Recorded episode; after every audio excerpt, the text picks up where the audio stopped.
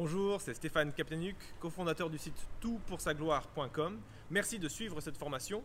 Il s'agit d'une rediffusion, donc certaines annonces ne sont pas d'actualité. Par contre, euh, dans le descriptif, il y a un cadeau pour vous.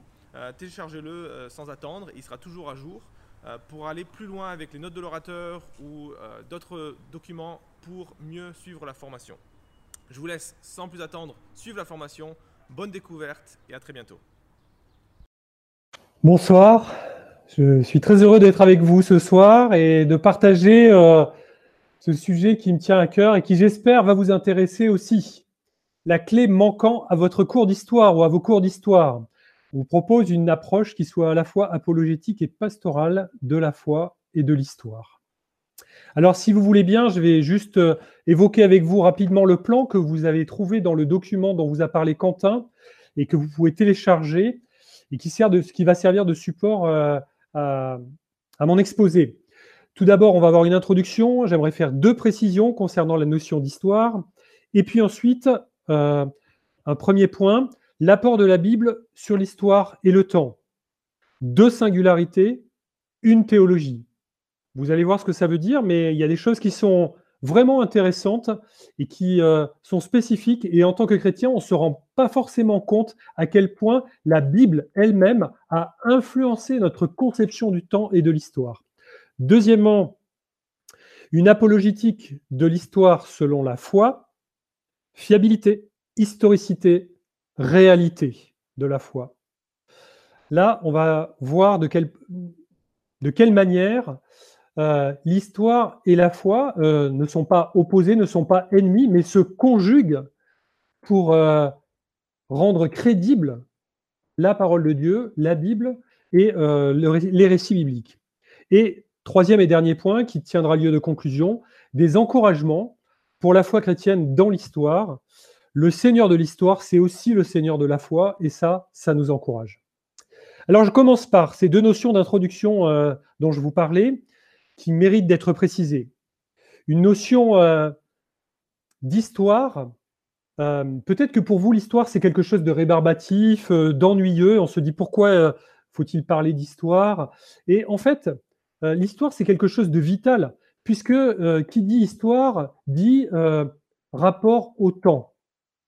nous avons besoin, nous, de, de, nous penser par rapport à un temps chaque individu a un passé, un présent, un avenir et donc une histoire personnelle.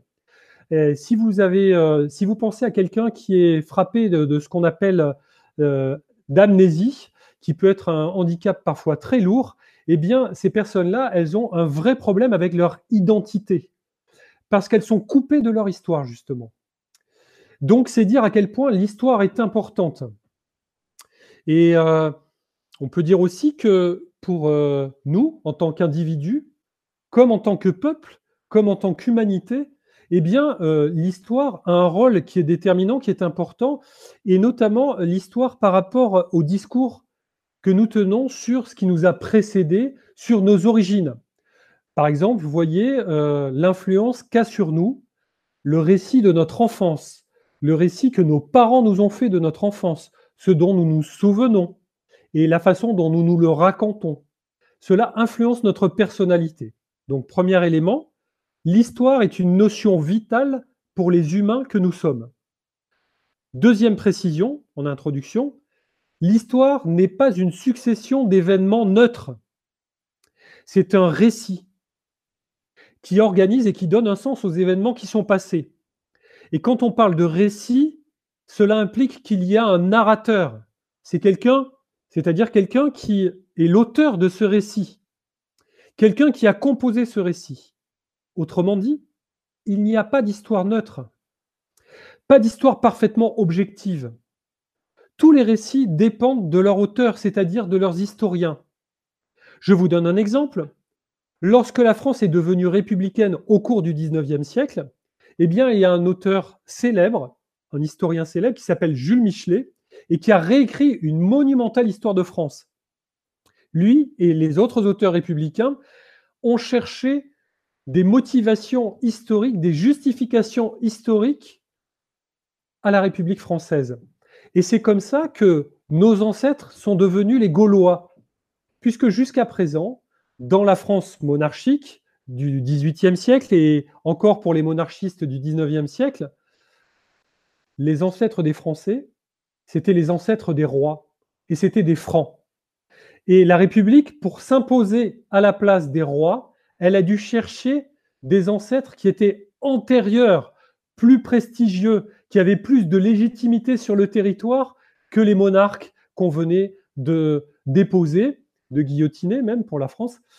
Et c'est vous dire que l'histoire n'est pas neutre, elle a été écrite euh, par des gens qui ont organisé les événements pour leur donner un sens, et nous la recevons de cette manière-là. Il ne faut pas la recevoir comme si c'était une réalité objective.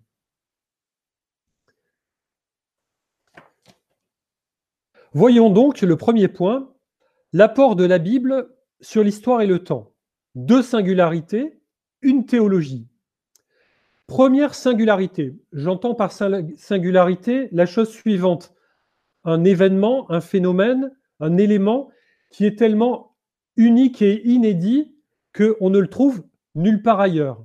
Pardon, tous ces termes sont redondants, mais vous voyez ce que je veux dire? Première singularité biblique, donc, par rapport à la notion d'histoire et de temps, Dieu est hors du temps. Le seul être qui soit éternel dans toutes les directions, qui soit au-dessus de toutes les créatures et qui tienne sa propre origine en lui-même, qui a toujours existé, qui n'a aucune limite de temps, c'est le Dieu de la Bible.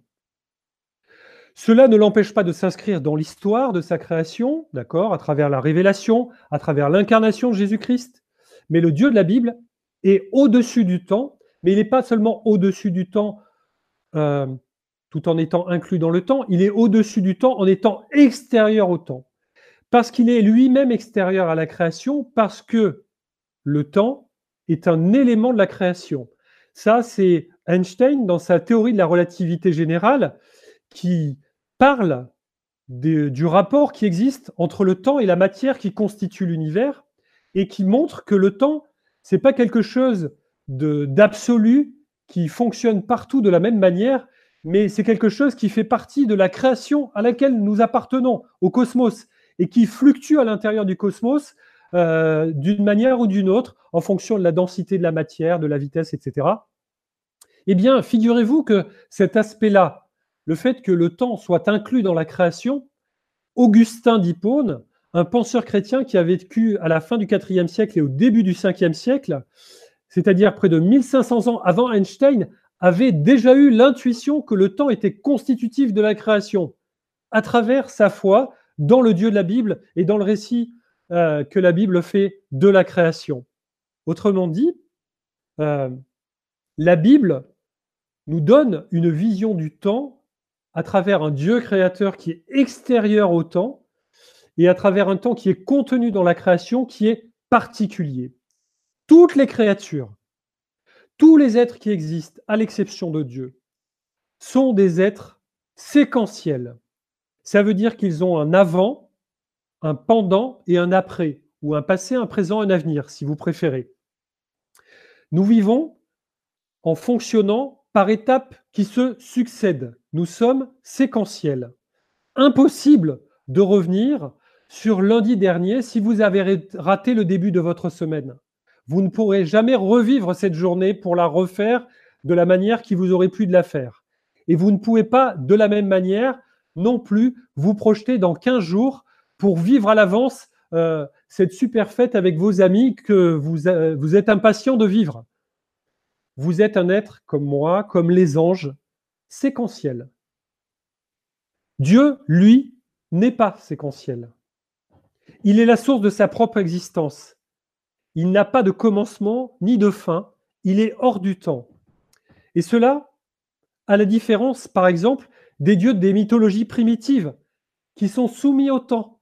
Non seulement ils sont soumis au temps, mais ils sont soumis au destin, c'est-à-dire une forme d'écoulement du temps qui est irréversible, irrésistible, et euh, à laquelle eux-mêmes ne peuvent pas résister. On a beaucoup d'épisodes dans la mythologie où les dieux doivent composer avec ce qui arrive. Ils ne sont pas maîtres du temps. Ils le subissent comme les autres créatures. De même, si on prend le dieu euh, des végans ou euh, le dieu, euh, la divinité, si vous préférez, pour pas créer de confusion, la divinité telle qu'elle est conçue dans le modèle mère nature, Gaïa, la planète Terre, le grand tout dans lequel on se diluerait au terme d'une succession de réincarnations, eh bien, cette divinité-là, elle est aussi soumise au temps, puisqu'elle est à l'intérieur d'un système dont le temps fait partie. Le Dieu de la Bible, lui, était extérieur au temps, et la Bible l'exprime de cette manière-là.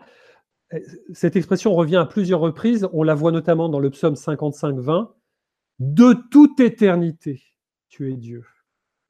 C'est une expression qui est utilisée pour évoquer l'existence de Dieu avant la création et indépendamment de la création. De toute éternité, Dieu est Dieu. De même, si vous lisez ce verset célèbre de 2 Pierre 3, 8, il est dit aux yeux du Seigneur, un jour est comme mille ans, et mille ans sont comme un jour. Ça dit bien que le rapport que Dieu a au temps est très différent du nôtre, mais à mon avis, le caractère réversible de la proposition suggère que Dieu est hors du temps. Deuxième singularité biblique. La Bible nous propose un temps linéaire, contrairement au récit païen. Le christianisme a influencé le monde entier en offrant une vision linéaire du temps.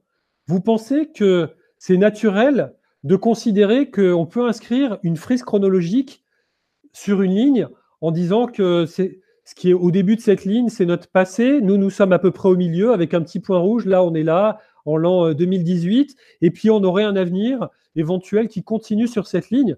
Cette conception du temps, elle vient de la Bible. Le monde l'a acquise à cause de la vision biblique du monde. Nous représentons le temps par un écoulement parce que la Bible nous dit au commencement, Dieu créa au commencement Dieu. Voilà le début du récit biblique en Genèse 1.1. Et par quoi la Bible se termine-t-elle? Par l'Apocalypse, c'est-à-dire révélation, révélation sur la fin des temps, révélation sur la façon dont Dieu va mettre un terme à l'histoire humaine, va mettre un terme à cette création et va juger le monde et tout ce qu'il contient. Eh bien, cette, vous voyez bien que le plan de la Bible lui-même évoque cette linéarité du temps. Et 2 euh, Pierre 3.10 nous dit par exemple que le ciel disparaîtra avec fracas, que les éléments embrasés se désagrégeront et que la terre avec les œuvres qu'elle contient sera brûlée. Voilà le début du temps qui est posé en Genèse et la fin des temps qui est posée au terme du Nouveau Testament et de la Bible elle-même. Vous voyez bien que si nous avons une vision linéaire du temps, elle nous a été euh, soufflée, suggérée par la vision biblique du temps lui-même. La Bible oriente la foi des croyants selon le plan de Dieu. Le plan de Dieu, quel est-il? Création, chute, rédemption et restauration. Et vous voyez que ces quatre étapes qui résument la façon dont la révélation de Dieu se fait euh, à l'intérieur du récit biblique, elles se font de manière linéaire. Alors vous allez me dire, pas tout à fait, parce que finalement, euh, dans la nouvelle création, c'est un petit peu comme si on revenait dans le Jardin d'Éden. Non. La nouvelle création, on ne revient pas dans le Jardin d'Éden. On arrive dans le Jardin d'Éden dans lequel le second Adam nous fait entrer.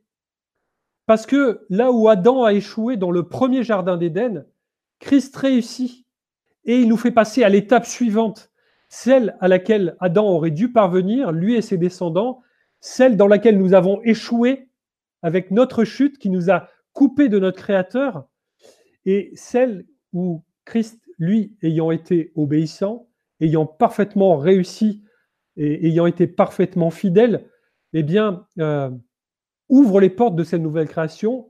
Il est appelé par la Bible, par le Nouvel Testament, le second Adam. C'est lui qui est le premier homme à ressusciter, à appartenir à cette nouvelle humanité. Autrement dit, la vie éternelle, la nouvelle création, là où le peuple de Dieu va vivre dans l'éternité avec son Créateur pour toujours, ce n'est pas un retour au Jardin d'Éden. C'est au-dessus de cela. On reste dans une vision linéaire du temps. Même s'il y a quelque chose qui avait échoué avec l'homme et qui a été rétabli et restauré par Dieu en Jésus-Christ. Et cela, cette vision-là, elle s'oppose aux visions traditionnelles des sociétés humaines, qu'elles soient philosophiques ou religieuses.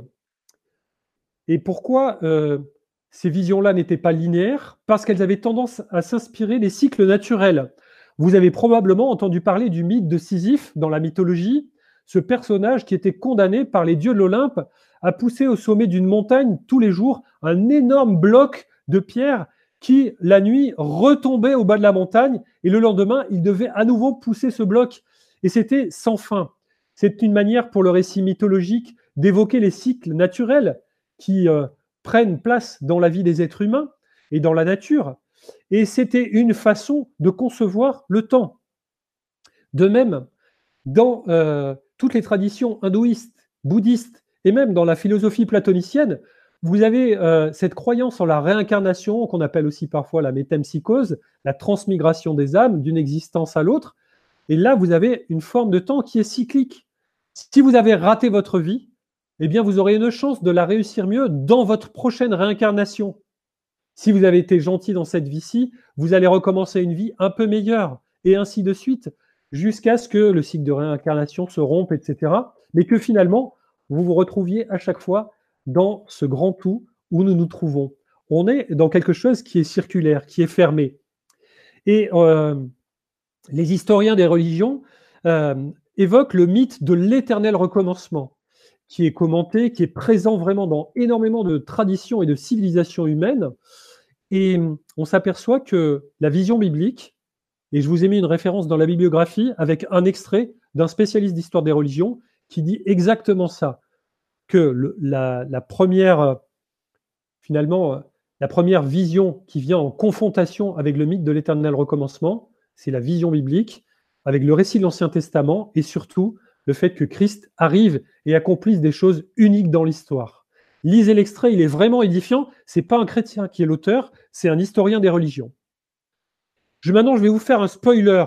Donc, ceux qui n'ont pas vu le film Premier Contact, tant que j'ai le doigt levé, Bouchez-vous les oreilles. Le film Premier Contact de Denis Villeneuve est un excellent film de science-fiction. Il faut aimer la science-fiction. Moi, j'ai beaucoup aimé. Il propose un rapport au temps qui est différent du rapport au temps qui nous est habituel.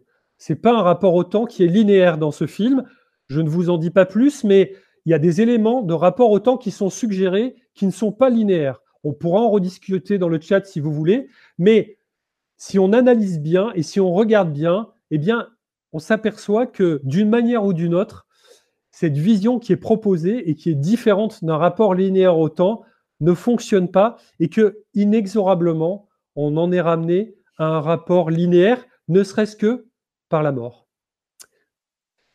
Voilà, j'ai fini le spoiler. Je continue sur le dernier point de cette première partie, la théologie biblique.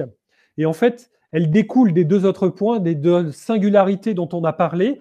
La théologie biblique, qu'est-ce que c'est? C'est la façon dont l'histoire de la révélation de Dieu manifestée en Jésus-Christ à travers la Bible se déploie dans le récit biblique de la Genèse à l'Apocalypse. C'est vraiment une façon de, d'enseigner la foi chrétienne qui est très riche, qui est très utile. Et en fait, si vous voulez étudier la parole, il faut absolument que vous connaissiez cette approche-là elle est complémentaire d'une autre approche qui s'appelle la théologie systématique. Théologie biblique et théologie systématique sont nécessaires et sont complémentaires. Si vous voulez plus d'informations sur cette théologie biblique, je vous renvoie aux références qui sont dans la bibliographie, aux excellents articles de Dominique Anger qui ont été publiés sur ce sujet-là. Il donne une bibliographie, il donne des commentaires, etc. Et vraiment, je vous encourage à aller euh, lire et écouter ce qu'il a préparé sur cette question qui est passionnante. Mais juste pour rester dans notre sujet, cette théologie biblique, qu'est-ce qu'elle montre? Elle montre le déploiement de l'histoire du salut de Dieu et de sa révélation dans le temps de l'histoire du monde.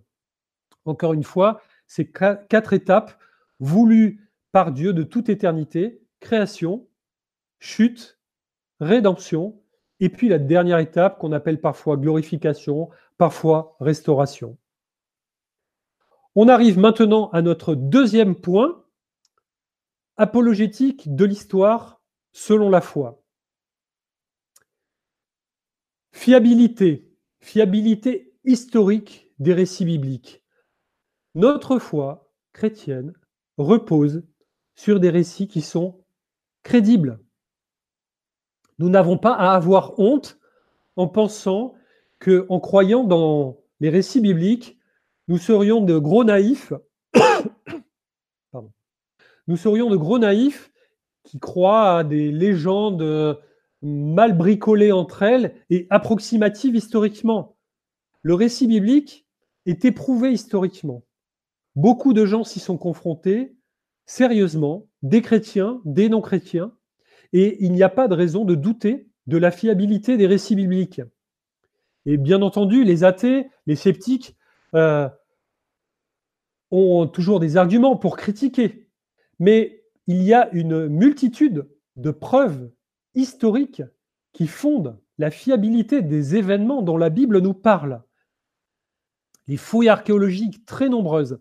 Je vous encourage, si cette question vous intéresse, à vous procurer une Bible d'études qui a été éditée et qui s'appelle la Bible Second 21. Elle est euh, dans euh, le document euh, annexe et elle vous fournit une multitude en parallèle du texte biblique de commentaires qui sont appuyés sur des outils archéologiques et historiques. C'est très très riche. Cette Bible, à elle toute seule, elle vous fournit des centaines d'arguments historiques fiables sur la réalité et la fiabilité du discours biblique. Bien entendu, cette démarche que je suis en train de vous décrire, elle est confrontée à une démarche inverse des gens qui sont hostiles à la foi chrétienne. Et cette hostilité, elle s'est particulièrement organisée au cours du 19e siècle dans un mouvement qui s'appelle, qu'on appelle la critique historique. Et ce mouvement, il a euh, accompagné le développement de ce qu'on appelle la théologie libérale. La théologie libérale, elle a décidé, au fil du 19e siècle, d'ériger la raison humaine comme euh, étant supérieure à la Bible et comme étant seul juge de la fiabilité de la Bible. Et donc cette théologie libérale, peu à peu, elle a écarté de la Bible une partie des textes en prétendant qu'ils n'étaient pas fiables parce qu'il n'y avait pas de preuve de leur historicité. Cette théologie libérale, elle a fait beaucoup de mal au protestantisme, elle s'est développée, mais euh, elle est elle-même euh, peu crédible parce qu'elle a parfois accusé la Bible de choses euh, et finalement a été contredite avec des arguments historiques. Je vous donne deux exemples, mais la Bible archéologique dont je vous ai parlé euh, vous donnera des centaines d'éléments à discuter dans ce domaine-là. Deux exemples. Pendant longtemps, les sceptiques ont dit que le peuple des Hittites était un peuple légendaire parce que la Bible était la seule à mentionner l'existence de ce peuple.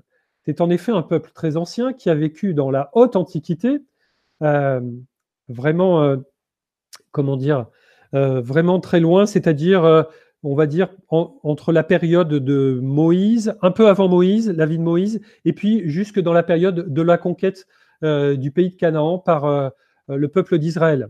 D'accord? Les Hittites, peut-être que dans vos versions, c'est traduit par Étiens ce peuple-là était considéré comme légendaire jusqu'à ce que, au cours du 19e siècle, mais surtout au début du 20e siècle, on fasse des fouilles en Turquie et que des archéologues, des historiens, des experts d'archéologie, qui n'étaient pas nécessairement des chrétiens, eh bien, euh, mettent à jour une ville qui s'appelle Hattusa et qui est la capitale de l'Empire hittite à l'époque de son apogée. Et dans cette ville, on a trouvé des centaines de preuves, des milliers de preuves de l'existence de ce peuple, des tablettes écrites euh, qui attestaient de l'histoire des Hittites, d'une langue particulière, d'ailleurs une langue proche des Européens, puisque c'est un peuple indo-européen, les Hittites, les Hittites.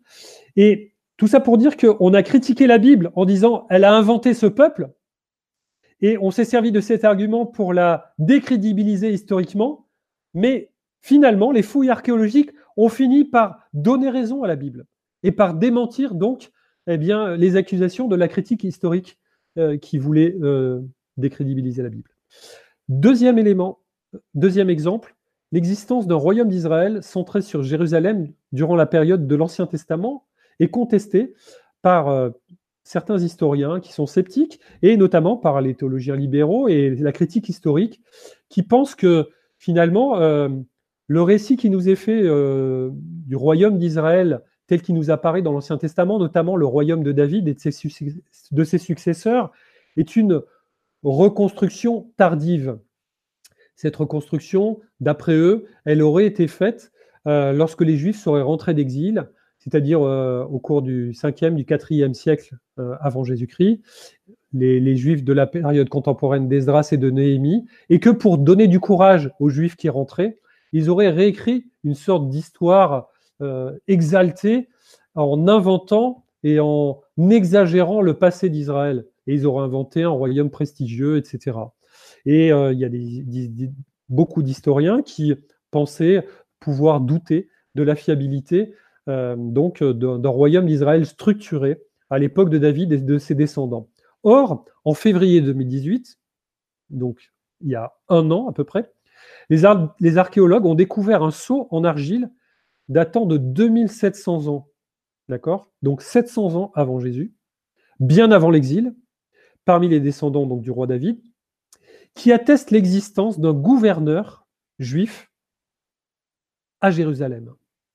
Ça, c'est une preuve qu'il y avait un pouvoir juif à Jérusalem 700 ans avant Jésus. Encore une fois, euh, les sceptiques, partisans de la critique historique et de la théologie libérale, eh euh, sont en porte-à-faux par rapport à une découverte archéologique. Après la fiabilité, on peut voir l'historicité, et une historicité qui est reconnue. Le personnage central du récit biblique, évidemment que c'est Jésus, et euh, on peut dire que l'historicité de Jésus, aujourd'hui, elle est reconnue par l'immense majorité des historiens, qu'ils soient chrétiens ou non. Jésus existe parce que, eh euh, il y a des témoignages du premier siècle, du deuxième siècle, qui parlent des chrétiens, des chrétiens qui croient dans quelqu'un qui s'appelle Christus. Pline le Jeune, Tacite, qui sont des auteurs romains, Suétone, Flavius Joseph parlent des chrétiens. Alors ils n'en parlent pas comme le Nouveau Testament en parle, mais ils en parlent comme des gens qui existent et qui croient dans quelqu'un qui s'appelait Christ et qui est mort. Et d'ailleurs, Pline s'étonne que les chrétiens euh, soient euh, attachés avec ferveur à quelqu'un qui est mort et ne comprend pas qu'ils soient encore fidèles à quelqu'un qui est mort. Euh, autant dire que pour euh, ces historiens-là, eh bien, euh, de l'époque de Jésus, donc, ou qui ont vécu juste après lui ou pendant son siècle, eh bien, ils ne remettent pas en cause son existence historique. Deuxième élément qui nous encourage à croire aussi, indépendamment du témoignage biblique, je veux dire, à l'existence de Jésus, c'est que dans la tradition rabbinique talmudique, tradition juive, il y a une habitude de, une, disons, une tentative de euh, décrédibiliser Jésus en manquant de respect à Marie, en disant que, au lieu euh, d'une conception miraculeuse, en fait, elle aurait couché avec un soldat romain et que Jésus serait le fruit de cet amour adultère. D'accord? Ça, c'est présent dans le Talmud. Eh bien, euh, si les contemporains de Jésus pour le décrédibiliser, invente une histoire sur sa naissance, c'est qu'ils ne mettent pas en cause son existence historique. Si Jésus n'avait pas existé, eh bien les Juifs de l'époque des chrétiens auraient crié à l'imposture et au scandale. Mais ils ne peuvent pas faire ça, parce que quand vous lisez, vous lisez les, les récits des évangiles, vous vous apercevez qu'il y a des milliers de témoins de la vie de Jésus. Les gens qui ont vu ces miracles, qui ont été nourris par euh, le pain distribué, euh, qui ont entendu ses discours. Ils ne pouvaient pas nier son existence. Ils ont dû essayer de le calomnier à la place, mais c'est une preuve d'existence. Par ailleurs, et c'est un élément important qu'on ne peut pas balayer d'un revers de la main sous prétexte qu'il euh, est le fait de disciple de Jésus, il y a 29 livres écrits pendant le premier siècle et qui témoignent de la part de témoins oculaires de l'existence de Jésus. de son existence réelle, de sa vie, comme un élément historique. Jésus est donc un personnage historique incontestable et incontesté. Aucun historien sérieux aujourd'hui ne remet en cause son existence. Il y a bien une thèse mythiste, c'est-à-dire qui fait de Jésus un personnage mythique, et cette thèse, elle rejaillit dans les médias de temps en temps, mais elle rejaillit à travers des auteurs qui sont de parti pris parce qu'ils sont délibérément antichrétiens, du genre de Michel Onfray. Troisième point, la foi chrétienne se réfère à des événements qui sont réels et qui font bel et bien partie de l'histoire du monde, même quand ce sont des miracles. Et oui, les miracles sont des événements réels, ce ne sont pas seulement des événements symboliques. Les chrétiens prennent au sérieux la dimension historique des récits bibliques et ils en tiennent compte dans leur lecture de la Bible. D'ailleurs, c'est même une manière de lire la Bible, de respecter le texte, c'est de prendre le temps d'examiner le contexte historique du passage qu'on est en train de lire. C'est ce qu'on appelle l'herméneutique historico-grammaticale. Vous tenez compte du contexte historique et du contexte grammatical du texte, et c'est comme ça qu'on respecte au mieux le, texte et ce qu'il est en train de nous dire. Autant dire que la dimension historique pour les chrétiens est très importante, parce qu'elle est éclairante sur le texte lui-même. Enfin, la foi des chrétiens s'enracine dans des événements qui sont réels. Elle ne se contente pas de symboles. Elle voit le monde à travers la parole de son Créateur. Cette parole de Dieu, elle rend compte de l'histoire du monde et bouleverse l'histoire de nos vies. Si nous croyons que Jésus est mort et qu'il est ressuscité, nous dit 1 Thessaloniciens 4,14, nous croyons aussi que Dieu ramènera par Jésus et avec lui ceux qui sont morts. Vous voyez donc qu'il y a une conséquence nous croyons que les événements passés sont historiques et ça prouve la réalité des événements futurs que nous attendons. Et je termine donc avec le dernier point, encouragement pour la foi chrétienne dans l'histoire. Si on voulait paraphraser Pascal, on pourrait dire il y a un vide en forme de Dieu dans l'histoire du monde qui ne peut se combler qu'avec Dieu. Les hommes, essayent de le remplir avec bien des choses, mais ça ne marche pas. Autrement dit, Seule la foi en Jésus-Christ donne le véritable sens de l'histoire du monde. Mais la foi en Christ, elle donne aussi un sens à l'histoire de la vie du croyant, de l'individu. Le seul sens possible, celui qui oriente notre vie vers une éternité qui dépend de Dieu. Quoi de plus logique que de faire confiance au maître de l'histoire? Par la foi en Christ, on retrouve une vision objective de l'histoire qui ne dépend pas de nous, car nous avons la pensée de notre Créateur, nous dit 1 Corinthiens 2,16. Le Saint-Esprit nous communique la pensée de Christ. Si nous avons la pensée de Christ, nous avons une entrée objective sur l'histoire du monde qui n'est pas influencée par notre perception individuelle.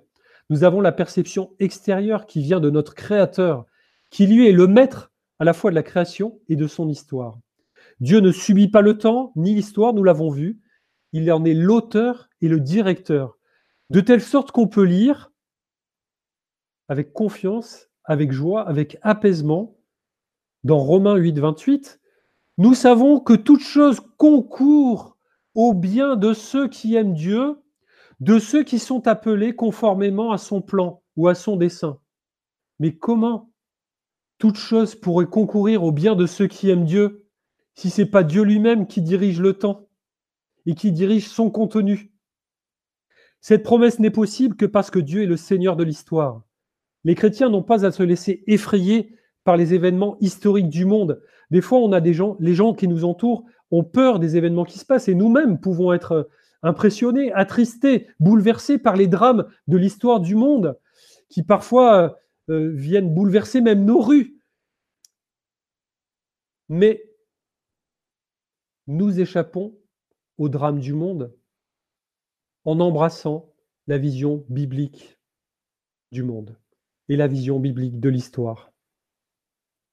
Si nous sommes chrétiens, nous savons, d'où vient le monde, nous savons où il va, à sa destruction. Et nous savons aussi où nous allons.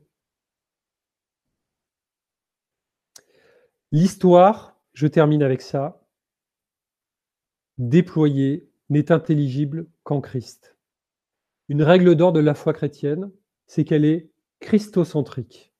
Si vous enlevez Jésus-Christ la Bible, si vous enlevez Jésus-Christ de la foi, il ne reste rien qui tienne debout.